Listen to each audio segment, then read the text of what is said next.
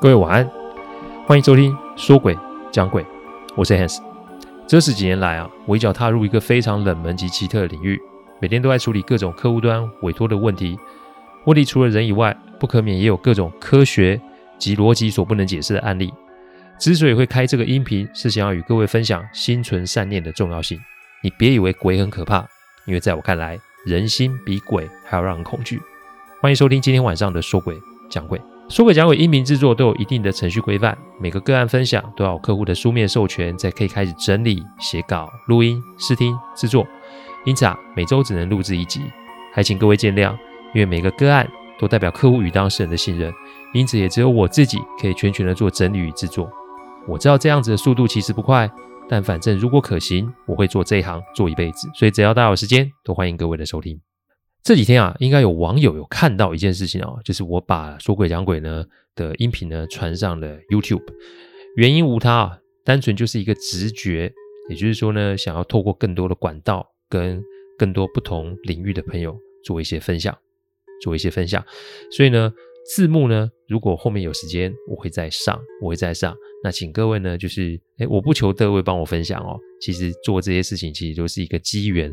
所以呢，各位如果有在 YouTube 上面有看到说鬼讲鬼频道呢，还请各位啊进来听听看，复习以前的案例。OK，好，上礼拜我讲到啊，年轻的听众啊都觉得我的音频很有意思哦。在这里除了谢谢大家支持之外啊，还是提一句我最近听过的话。这句话的原意是这么说的：人生啊在世啊可以不要做好事，但人生在世啊你可别做坏事哦。很多事情啊不是不报，只是时候未到。这个啊，在我最近长辈的丧礼上，我又有了更深一层的体悟哦。以后有机会，我会再多做分享。今天啊，要讲的这个个案啊，又跟房子有关系了。不过这一次啊，不是帮客户看房，这一次啊，是跟客户大楼的烟雾探测器有关。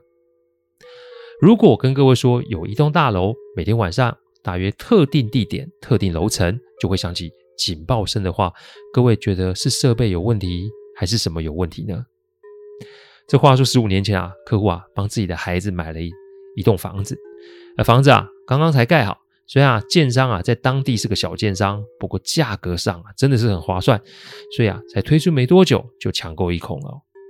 十二层楼，一层两户，户数不多，再加上交通便利，客户不知怎么觉得这个建商卖的实在太便宜了，这个数字啊让他心中有一股不太确定的感觉。不过买了就买了，再加上孙子女也很喜欢这个新居，啊，这个做瓦工的也不好多说些什么煞风景了。那客户的个性啊，很是低调，迁居过程中啊，其实也没有公开宴客，只有家族啊内部吃个饭而已。所以直到出事了，我才知道客户买了这间房子。哦某天啊，客户啊打电话来要我收一下 email，我一打开啊，是三十个录影档，信件上面要我注意上面录影的时间，还有要我打开声音。我看了上面的时间序列是每天晚上十一点到十一点十五分，接着我就隐隐约约会听到一个类似警报器的声音哦，一听其实知道是大楼的防火系统的警报声，可是连续三十天，每天相同的时段，这个要说不是人为操作，我还真的不信哦。但重点是啊，客户在 mail 后面的说明哦，警报是六楼发生，但无论是保全、中控、建商。警报器的厂商啊都没有办法找出其中的缘由。更离奇的是，六楼的两户啊，平常都没有住人，一户是买着要投资，另一户是屋主都在美国不在台湾，所以平日六楼除了会去巡楼的保全之外，基本上不会有人出入。更不要说每一层楼都有管制，只有当层楼住户才有权使用晶片卡刷卡，才能按自己所住的楼层。所以，所以。不可能会有人在六楼。离六楼最近的五楼及七楼住户都纷纷向管委会啊提出抱怨，但啊，就如同我前面说的一样，管委会啊能做的都做了，但无奈就是没有办法解决这个问题啊。最让人觉得害怕就是有一次啊，主委干脆就把系统的电给关了，但到晚上十一点还是发出警报声哦。那一次之后啊，五楼及七楼住户开始都会闻到一股浓浓的烧焦味。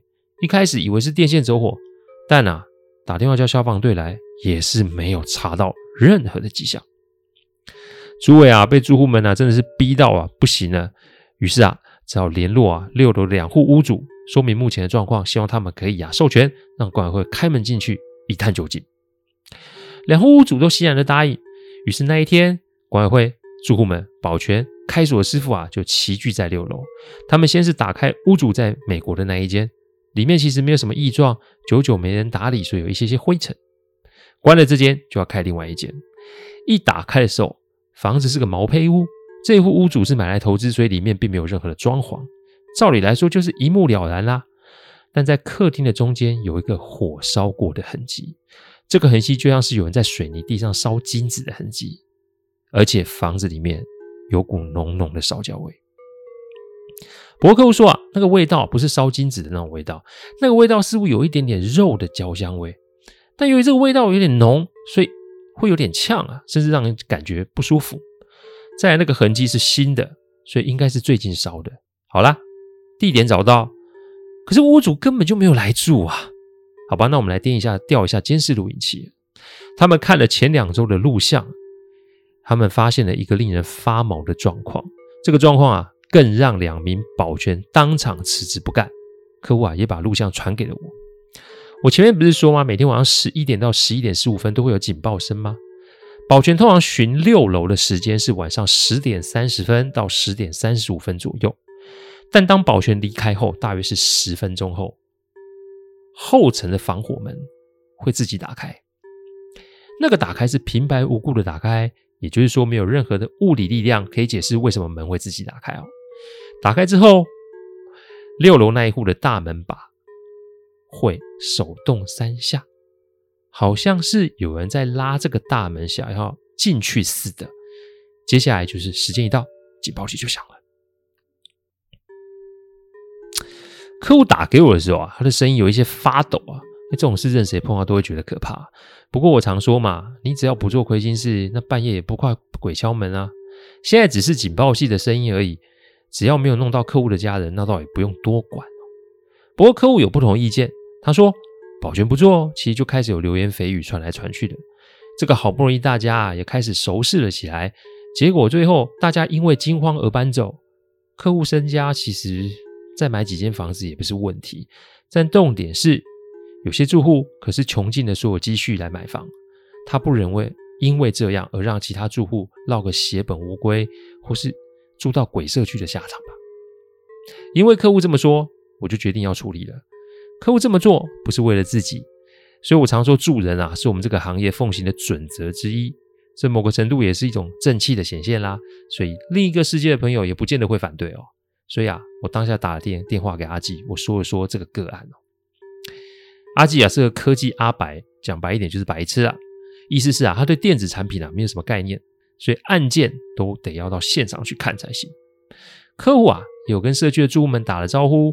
阿纪就说：“我去看楼梯间，因为他说楼梯间啊，其实也是风水的一环，特别是如果是密闭式的楼梯间，其实都很容易会有一些状况。这栋大楼啊，有前后的楼梯间，前面的梯间啊有对外窗，所以不会有什么大问题。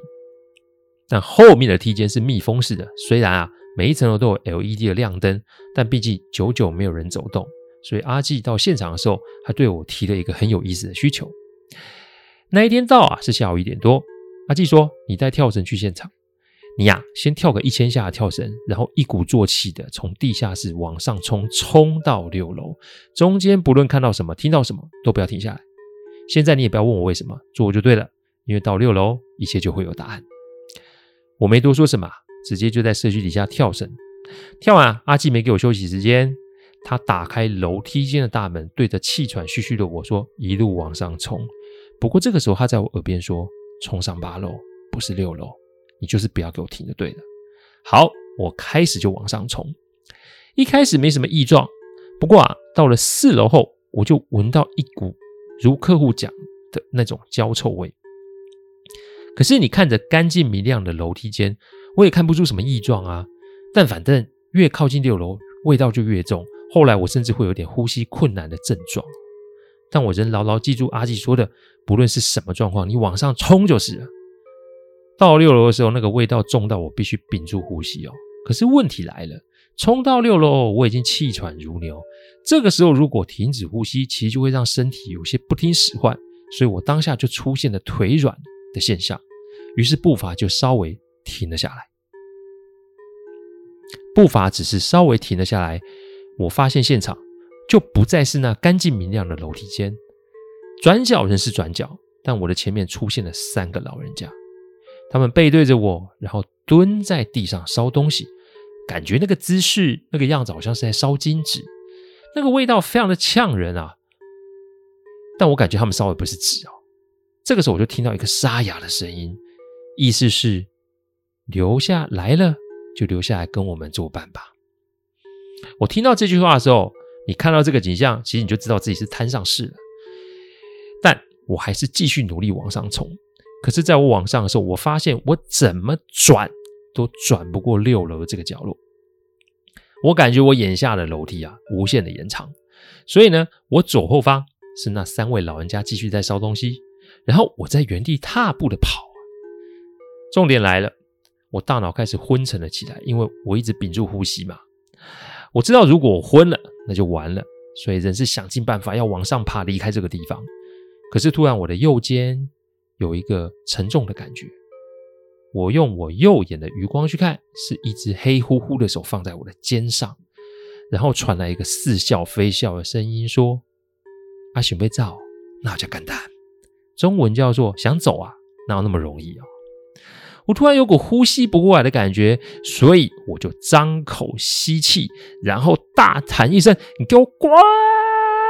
这个一声，我喊了大约五秒。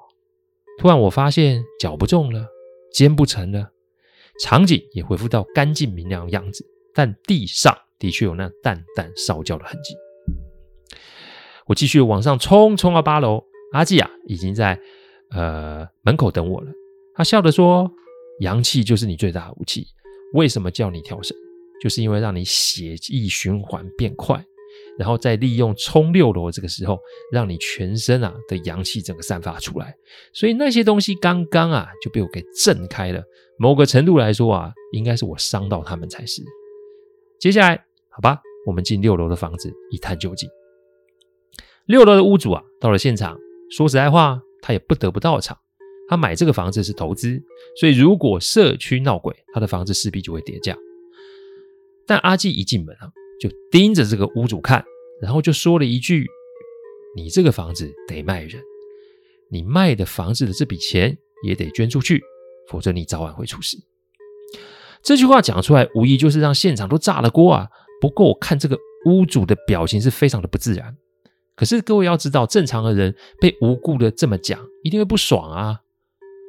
但是阿纪看完啊，就说：“走走走，来去泡茶吧。房子没问题，有问题的是人哦。”他盯着六楼屋主看，所以客户就说：“啊，那我们大家到社区咖啡厅坐坐聊聊，看看有没有什么方法可以解决的哦。”不过阿纪这个时候却说：“他只让客户跟我去，而不让其他的住户跟。”住户们啊，其实刚刚都有听到我在楼梯间的声音哦，所以啊，他们也不敢太多事。于是啊，纷纷告辞，因为只要自己家里没事就好，人家的事少掺和，看来会比较好。自扫门前雪的行为其实不是自私，因为你的无私付出其实是要有条件的。处理别人的事情，你某个程度也是承诺了他人的因果。所以提醒大家，有心助人是好的，但不要千万忘了给自己有一个退场的机制。如果助人，也要把自己给搭进去，那大可不必。我是说真的，这个啊，在后面会有很多的案例跟各位分享。四个人坐下来，阿纪少见的一直瞪着人家看，我甚至觉得他真的有点凶狠的在瞪着这个屋主，然后就说啊，你有话赶快讲出来，你再不讲，我也没办法帮你。自己做了什么，自己最知道。我方法都给你喽，剩下就要看你的选择喽。然后转头问我。刚刚看到那三位老人家是不是两男一女？我想想说，哎，是哎。阿纪在问我有没有什么是我印象深刻的。我说那个搭在我右肩上那个手，他的无名指好像没了，因为我用余光看到就是少了这么一截哦。我讲完这个啊，这个屋主就真的坐不住，他开始一直发抖，一直发抖，而且脸色苍白到不行。后来啊，他终于吐出实情啊，原来他买这个六楼房子的钱啊，不是他自己的钱，这笔钱其实是他老婆娘家的遗产。不过这笔钱也不是长辈留给他们的，这笔钱是他透过法律程序征讨而来的。好，拿了钱其实也不打紧，但重点是三节祭拜都没有，你这也难怪这位长辈啊会出来给他们一点点教训哦。而且最初长辈是想要土葬，那这老兄啊就在那边鼓吹说火葬有多省钱又有多省事，所以就让啊后辈们干了长辈不想要的事，这才会有长辈事后找人来算账啊的状况。由于自己被火烧，所以最好的方式啊就是让这个不孝的后代也遭受一样的痛苦。阿纪说：“还好还好，我们处理及时，否则再拖下去。”房子失火，那也是可以被预料的。阿纪还加码告诉对方说：“你家最近是不是都会有电线走火的现象发生，而且有电器坏掉的状况？”对方点头连连称是。阿纪摇头说：“不是你的东西，你还硬抢，抢了你又不拜，最可恶的是你还不依长辈的遗愿，一把火就把大体给烧了。是你，你会甘愿吗？人啊，吃多少用多少是天注定。”硬抢那都会有因果的哦。反正我机会给你了，做不做，怎么做，看你自己的决定。你要是不信，那就祝你好运了。但人呐、啊，不行善，还妄求好运，上天是公平的，你自己衡量吧。接着啊，转头问客户说：“嘿，你有没有意愿要买下这间房子哦？因为有问题的是这个屋主，而不是房子。而且阿纪也知道。”客户当初啊，就是想要替社区的住户们解决问题，所以这也算是个机遇。那就要看客户要或不要喽。最后啊，这个屋主啊，便把这个房子卖给了我的客户哦。当初多少钱买，就是多少钱卖。再来就是把这整笔钱都给捐了。不过这个屋主人没有逃过报应，他最终还是患上了慢性病，一辈子都给跟疾病为伍哦。阿纪说这是上天给他的惩罚，只要向善。疾病不会恶化，但如果又想要强取豪夺的话，下次就不是捐钱这么简单了哦。这个个案啊，让我对大楼楼梯间有了阴影哦。看来以后买房哦，还是自己找地来盖就好。但啊，恶鬼的确让人害怕，不过恶鬼通常也是给人心给逼出来的。以此案例提醒各位，不是自己的东西，千万不要贪念，钱自己赚自己花。才是最安心的事。长辈有留，那是缘分；长辈没留，那可千万莫强求。谢谢大家赏光，听完后请喝杯温开水再去休息。我讲的不是什么乡野奇谈，我讲的都是真实发生的案例。最希望各位心存善念，祝各位有个好梦。我们下周再来说鬼讲鬼，各位晚安。